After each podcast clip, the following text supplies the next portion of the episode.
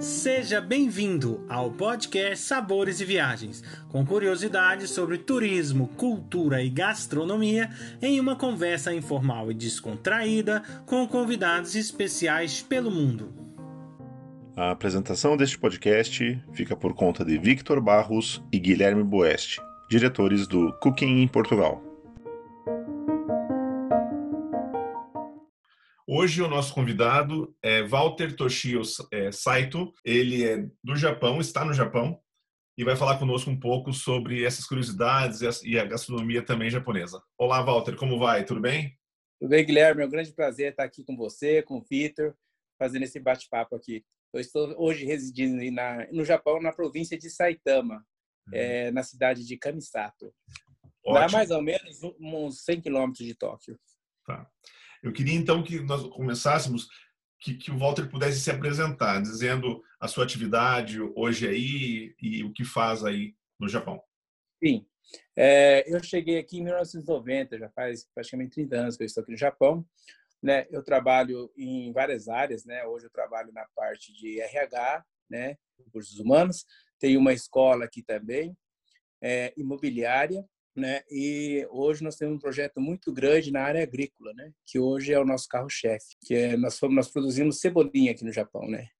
Que é bem só que assim é uma cebolinha que ela é bem parecida com alho poró, entendeu? Ela é grande, né? Mas não é alho poró, é cebolinha mesmo, né?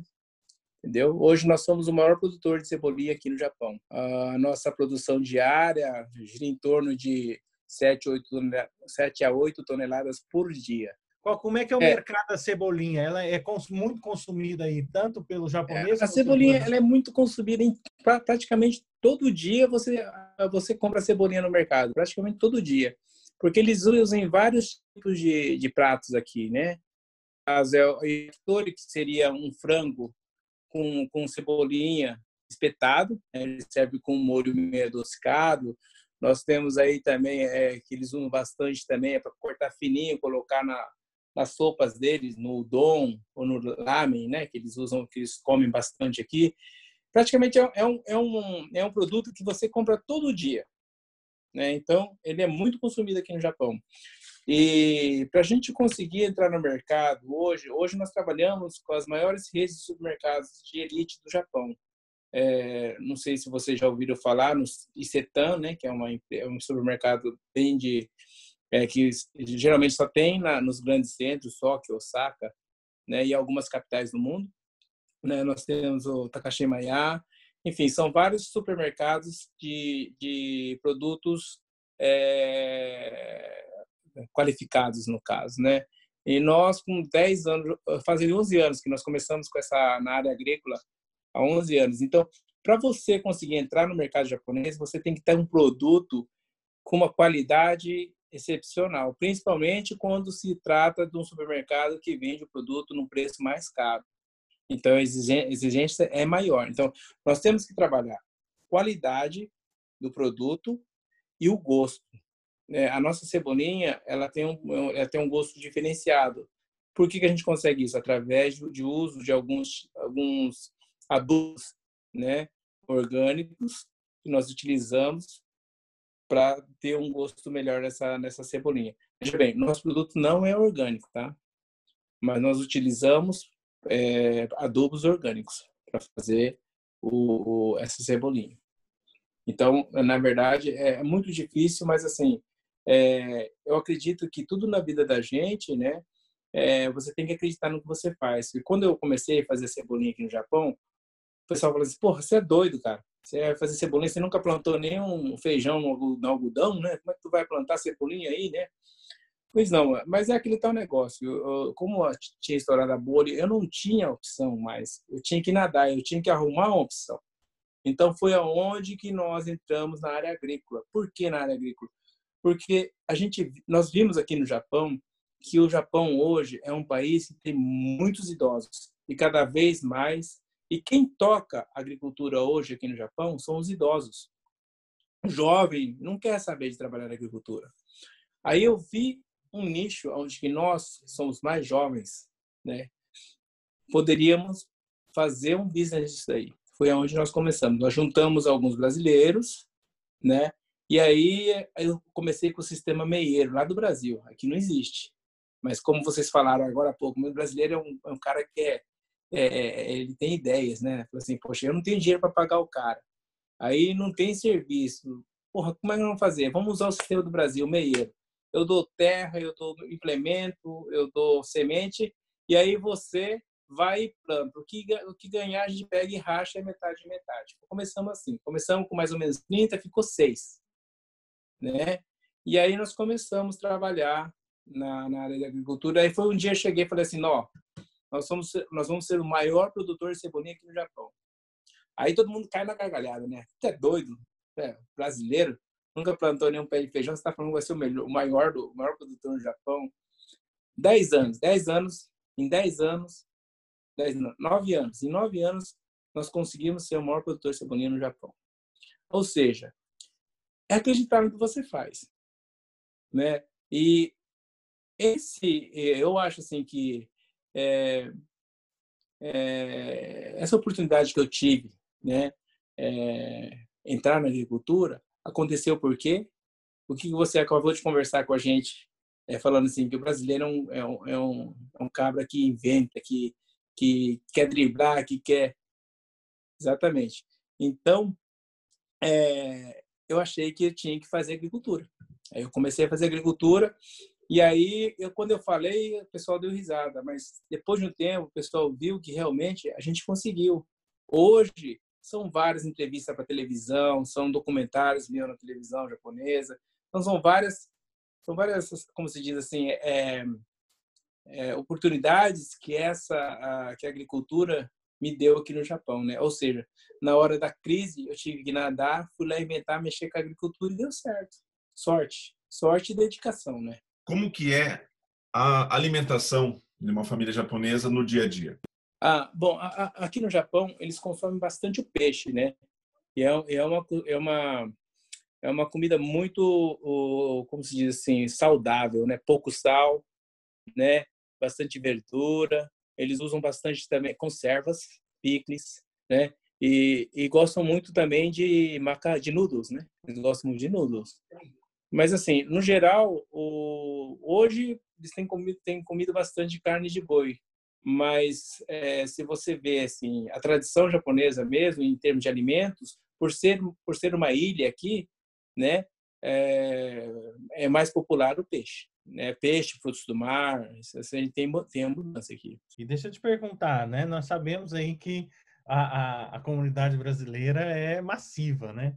No Japão e tem muito, então, décadas e décadas aí que estão que estão que migraram para aí e tal. Se eu acha que teve influência aí ou a gastronomia japonesa foi influenciada pela gastronomia brasileira ou não, ou são coisas bastante distintas aí e não tem uma, uma busca é, muito grande pelo japonês, mas só eu, Isso, isso é, é uma, uma opinião minha, tá, Vitor? Não sei se eu estou ah. certo, mas eu creio que realmente não tem nada a ver uma coisa com outra. E é muito difícil, seria muito difícil, por exemplo, uma comida é, brasileira se conseguir se influenciar é, na comida japonesa. Porém, é engraçado que a comida portuguesa tem influência na comida japonesa. Você sabia disso? Sim, tem. Vamos lá para trás. Por causa do, do tempurá. Você já ouviu falar é. um negócio de tempurá? Você sabe o que é o tempurá? Tempurá é uma é um é, eles pegam, por exemplo, um, um, pimentão ou pegam uma batata, eles tacam na farinha, no, no molho de farinha com água e ovo, né? Taca lá dentro, depois frita. Eu não sei como vocês chamam aí em Portugal, mas diz que foram os, os, os franciscanos que ensinaram esse tipo de comida aqui no Japão. Então, é, é. na realidade, é, do Brasil a gente não vê, só que a gente vê hoje muito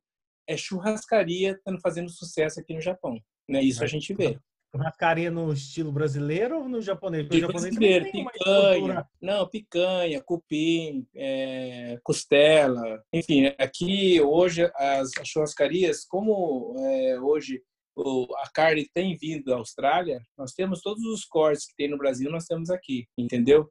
Então, hoje a gente vê muitas, muitas churrascarias é, em Tóquio, Osaka, Nagoya, e em outras cidadezinhas menores também você encontra a, é, a, a churrascaria. E cada vez mais sendo frequentado por japoneses. Muito Quem legal. sabe futuramente pode ter essa influência sim, mas ainda não pode dizer que tem. É, o português é considerado, acho que, o primeiro povo europeu que estabeleceu contato com o povo japonês e que mais por relações comerciais, mas enfim, aí essas influências, né, tanto culturais, elas são impregnadas inclusive na gastronomia. Por exemplo, aqui, o jarro também é para aí, então. O jarro que o jarro de água, né?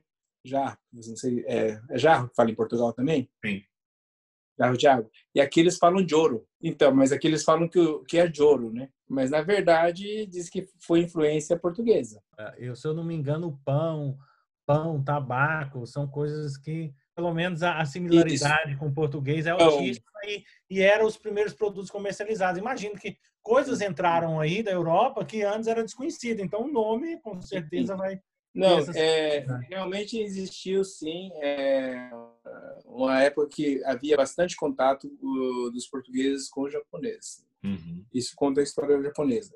Né? Se você procurar na literatura, você vai encontrar coisa falando sobre isso. E Walter, uma uma coisa que eu penso, né, que é um país que também tradicionalmente todos sabem é, tem uma é, é, é, costuma usar muito o arroz. Eu queria que você falasse como é que é, é assim o uso do arroz, se é para alguma é, refeição específica e como que é usado aí. Olha, o arroz aqui, é, ela, é, ela é, usada nas três refeições: café da manhã, almoço e janta, tá? E aqui o arroz ele ele é muito gostoso, sabe? Ele, porque assim, normalmente quando a gente vai para os outros países do Brasil, eu não sei como é que é o arroz aí na, em Portugal, mas ele é bem, bem soltinho, bem, é, não tem, não tem aquela, não tem aquele grude, não é aquele unidos venceremos, né? Aqui no Japão, o arroz normalmente é um arroz que ele é mais gordinho, ele tem um sabor, você pode comer ele puro, só o arroz, que ele tem um sabor incrível né? E é, ele tem um brilho também. O arroz ele brilha, ele não é fosco depois de pronto. Então, é, e o método de, de, de, de plantio deles é só na água. Eles não fazem na terra seca. É só então, na verdade, outra. É, existe algumas regiões aqui do Japão que os arroz daqui de, de, dessas, desses é, dessas regiões, eles são um pouco mais caros devido à qualidade da água. Então, dependendo da qualidade da água, vai ser um produto bom ou ruim, entendeu? Assim como utilizado para o saquê, porque o saquê, na verdade, é o arroz fermentado. Eles usam o arroz, fermentam o arroz para tirar o saquê, entendeu? Então, até nesses produtos, quando é feito, por exemplo, da região norte, que é Niigata, ou Mori, que é um arroz é, de uma região mais fria, né, ele tem um valor agregado por ser daquela região que é, literalmente eles falam que tem é um produto melhor. E realmente é, é, um, é um, se você cozinha ele, você vê o brilho do, e ele é redondinho, não é esticadinho igual aí da Europa, do Brasil, é redondinho, assim, é bem bonitinho. O, o formato é diferente, parece uma azeitona, né? Mas ela é um pouquinho mais comprida. Então essa é a diferença do arroz. É um arroz que não é feito no solo é, seco, é feito só em brejo, né, no caso, né? E eles têm um cuidado muito grande para no plantio também. Eles são muito rigorosos na parte de é, massas, né? Agora eles são muito é, minuciosos, né? E a, você vê, e a gente para entrar no mercado deles aqui, a gente apanhou bastante, viu? Porque aqui eles querem ver o negócio impecável. Então, tudo isso gera um produto de qualidade automaticamente. Né? É, imagino que o aprendizado deve ser brutal para quem entra nessa área agrícola, né? nessas minúcias dos detalhes, né? Do, do, do, primor da qualidade, né? Isso deve ser exatamente, Vitor. É, nós aqui, principalmente eu, eu sou formado em educação física, né? Não tem nada a ver com agricultura, né? Mas eu acho que isso foi uma das coisas boas que eu tive, porque se eu, de repente, eu tivesse experiência do Brasil, que a gente tem alguns problemas assim, o cara fez agronomia lá e o pai tinha terra lá no Brasil, aí ele fala, eu quero plantar desse jeito. assim, mas não é, aqui é Japão, não é Brasil. Né? Porque aqui a quantidade de terra é menor, entendeu? Os maquinários são menores, a forma de preparo da terra é diferente. Só que o indivíduo acha que ele sabe, ele plantou 30, 40 anos no Brasil, quer chegar, quer fazer igual ao Brasil, não consegue. Então, acho que uma das, das boas é, coisas que eu tive quando comecei a agricultura aqui no Japão é que eu não sabia de nada. Então, o japonês falava, tem que ser assim. Aí o Valtão ia lá e fazia da jeito que o japonês falava. A gente foi aprendendo, você entendeu? E aí acaba se tornando o óbvio para a gente, porque como a gente não sabe nada, tá com a cabeça limpa, né? Então, eu acho onde que também é, foi uma, um dos benefícios meus não saber nada de agricultura quando comecei aqui. Você comentou aí sobre o... Acho que era bacana, né? Falar um pouquinho aí dessa, dessa experiência que vocês tiveram aí do, do grande chefe, né? Não, não era previsto aqui na, na discussão, mas como você comentou, eu acho que é bacana. Não sei se você podia falar Não, podemos sim. Então, isso, é, como a gente tem uma, como a gente tem uma grande quantidade de, de brasileiros aqui, é, nós, junto ao consulado, ao Conselho de, de Cidadãos aqui da, da, da, da região de Tóquio, né, é, nós fazemos alguns eventos junto à comunidade. Por exemplo, eu achei muito interessante também. Eu acho que é, é, é eu acho que é muito pertinente até dar de ideia para vocês que são de outros países aí é, fazer esse concurso, né, que nós fazemos aqui, que é o Grand Chef, né. É, eles é, convidam os, os cozinheiros brasileiros né? Ou é, que queiram participar, né? E dão, olha, vocês vão ter que fazer uma comida com produto japonês e com produto brasileiro, né? É, por exemplo, esse dia atrás, no, no, no último evento, a senhora fez lá um bolinho de feijoada, entendeu? Empanado, né? Ela usou alguns, acho que alguns outros produtos também do Japão, Aí, aí ela misturou lá, ficou um negócio maravilhoso, né? Então, eu acho assim que é, é, uma, é uma forma de, de revelar é, cozinheiros é, brasileiros aqui no Japão e também é, conseguir fazer novos pratos também para poder a apreciação tanto do público japonês como do público brasileiro. Então é um evento assim que eu acho assim que é muito legal, que deu muito certo, isso aí foi uma ideia do, do, embaixador que está agora aqui, né, João, João Mendes, embaixador João Mendes. É, foi uma ideia do, do, embaixador João Mendes, né, que hoje está na, na nossa jurisdição aqui, uma pessoa super ativa que ela, ele sempre vem fazendo não só esse evento, mas ele faz também o concurso de fotografia, né? Junto, junto ao Conselho de Cidadão e o Consulado junto eles fazem essas atividades. E outras mais, eles fazem encontro, encontros de empresários, né? Que eu acho também que é muito importante. É o que vocês fazem aí, né? Eu acho assim que é muito importante isso aí também. Como é a tradição assim dos japoneses em relação às bebidas, tanto bebidas não alcoólicas como chás ou então mesmo as alcoólicas. Existe assim é, alguma bebida que se toma em, em uma é, ocasião especial ou como que é isso? Ah, existe, sim assim, o japonês em si, ele toma de tudo, né? Ele toma de tudo. E é lógico, é, o carro-chefe deles é o saquê. É o saquê que eles, aqui eles falam Nihonshu ou saquê, né? E também eles usam muito um tal de shochu, que também é um álcool. É tipo um álcool que você mistura com água e bota é, sabores. É, você pode misturar com limão, com suco de maracujá e tal, e faz um coquetel né? Então eles usam bastante. Normalmente, assim, em, em festivas usam muito o, o, o saque, principalmente casamentos, negócios na hora de comemoração, ou algum evento que é religioso também, eles utilizam bastante o saque, né? Mas hoje está muito popular também o vinho, né? O vinho aqui hoje realmente está muito popular aqui no Japão. Né? São, são, vários, são vários tipos de vinhos, de Portugal, Itália, França, Chile, Brasil, Argentina. Você encontra vinho de todo qualquer, qualquer lugar do mundo, hoje você encontra aqui no Japão. E não sei se vocês sabem que o, o ano passado o melhor o melhor malte de uísque do mundo é um malte japonês, que ele chama-se Ichiro Malt, que inclusive é da minha da minha província aqui, né? É, e só que a gente nunca nunca consegue pegar comprar aquilo porque é muito muito difícil. A gente mesmo a gente morando aqui na, na província é difícil a gente comprar esse uísque. Esse esse whisky foi leiloado em Hong Kong por um milhão de dólares, né?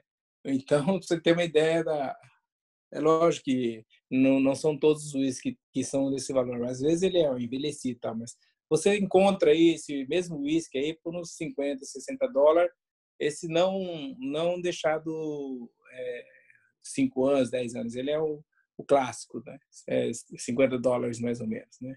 Mas se comparar com os uísques é, um pouquinho, por exemplo, você vê aí um, um Chivas, por exemplo, aí você encontra aí por 40 dólares. Né? Mas o Chivas já tem um nome, já tem, só que para você ter uma ideia do preço que ainda é, por ser um, um, um whisky comum, mas ele já tem um preço mais elevado. Quem bebe, eu não bebo, tá? Não bebo nem vinho, não bebo nada. Mas quem bebe fala que é muito bom esse whisky, né? Eu não conheço.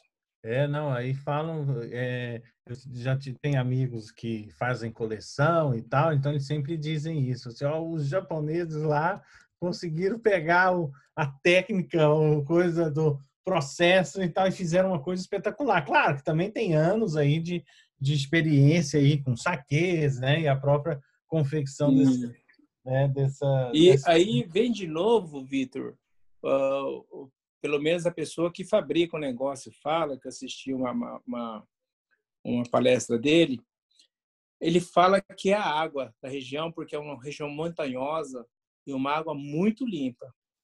E ela é gelada, essa água, sabe?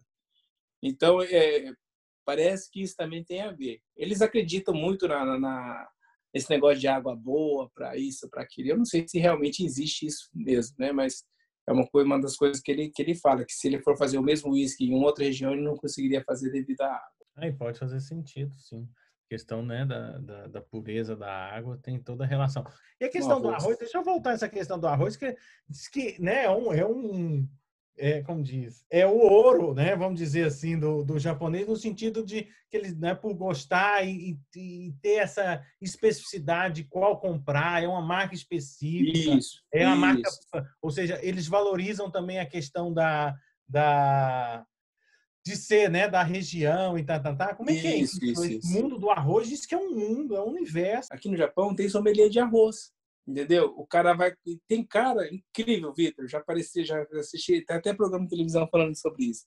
O cara vai lá, pega o arroz, come, pega uma pelotinha, come, ele fala: esse arroz é tal, tal, tal, de tal região. Incrível, incrível. E é uma coisa assim que eles dão muito valor no arroz. O arroz aqui é uma coisa muito sagrada, sabe, Vitor? Por exemplo, se você come e deixa um grão no prato, ele fala que você não pode fazer isso porque o agricultor fez aquilo com tanto carinho, você não pode desperdiçar, entendeu? Então você tem que comer até o último grão, senão é falta de respeito. Então já, por exemplo, no Ocidente você vai, se você come tudo, o cara vai te falar que você é fominha, né? Você, não é?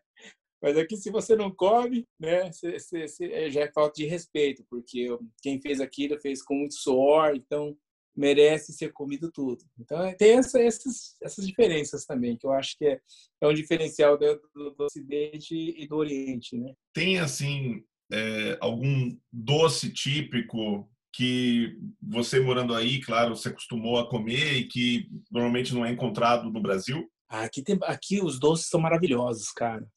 Tanto sorvete como você vai numa confeitaria aqui, rapaz, você fica doido, que é tudo muito bom, sabe?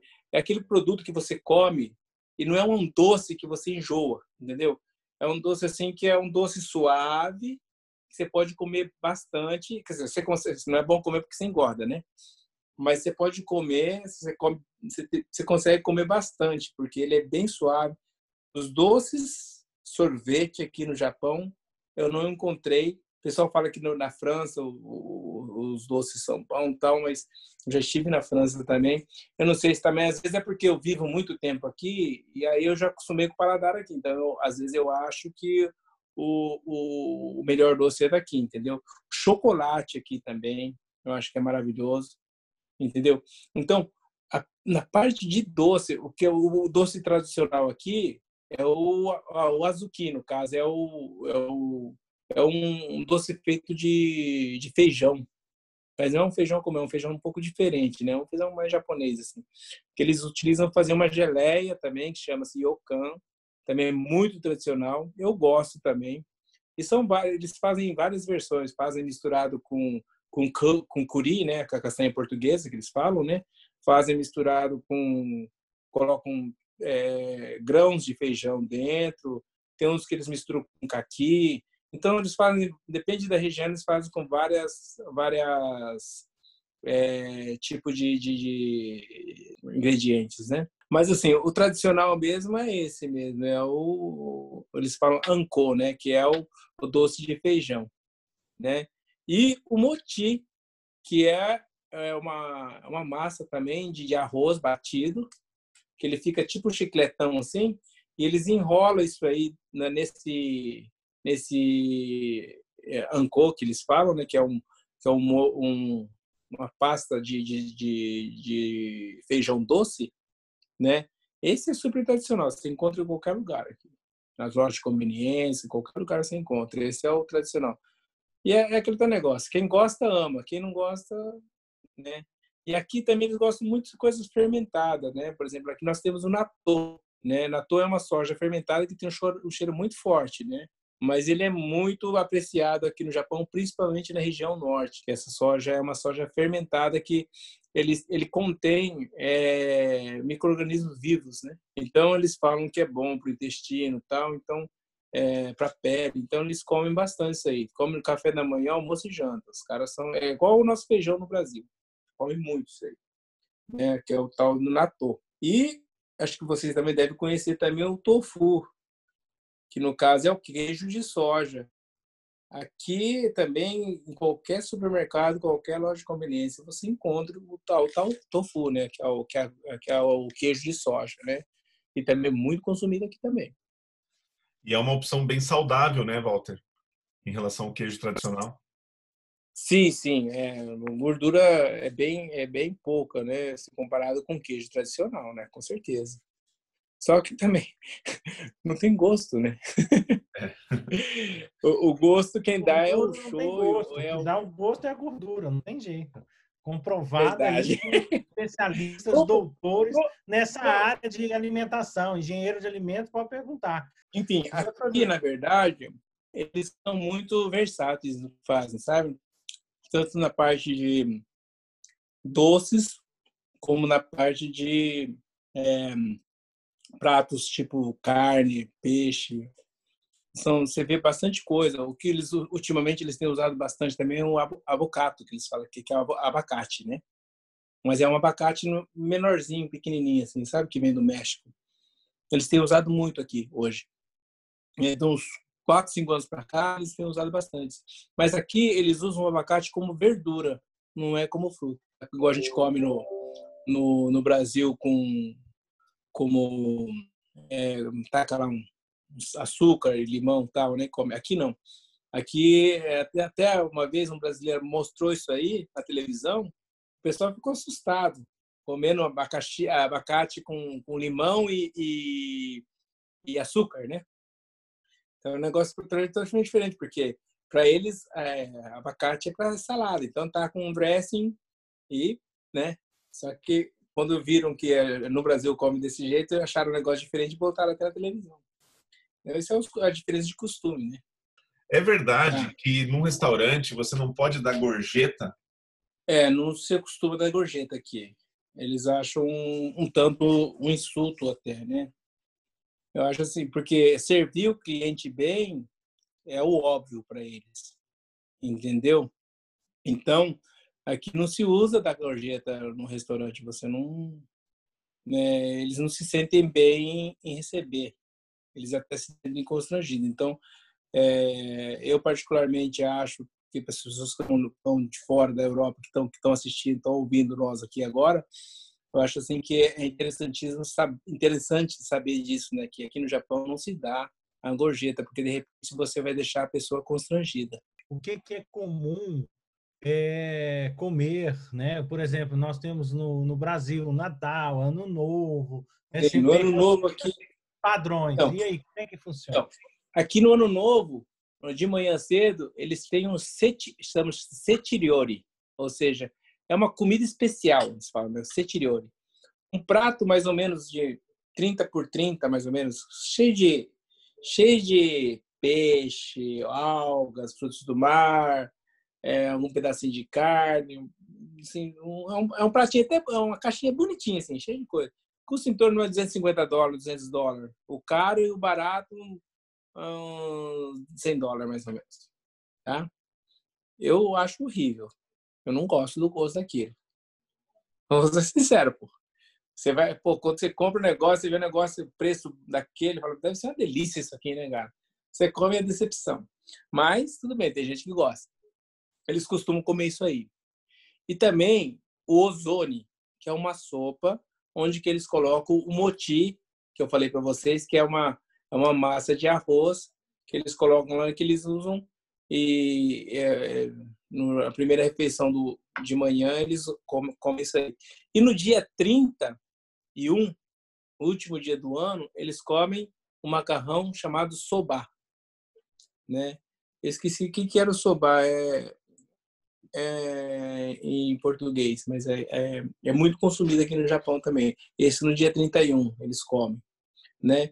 E tem um dia que é, que eles que é, acho que foi mês passado ou no começo desse mês que eles comem um, um makizushi que é um é um é tipo num pneuzinho preto que tem umas algas por fora assim só que eles comem inteiro voltado acho que é pro pro norte assim tem que morder e comer assim esses são os costumes que eles têm aqui é, na parte de comida né que tem que comer que eles falam que tem que comer Ok, então muito obrigado pela sua participação. Uma grande satisfação estar aqui com vocês.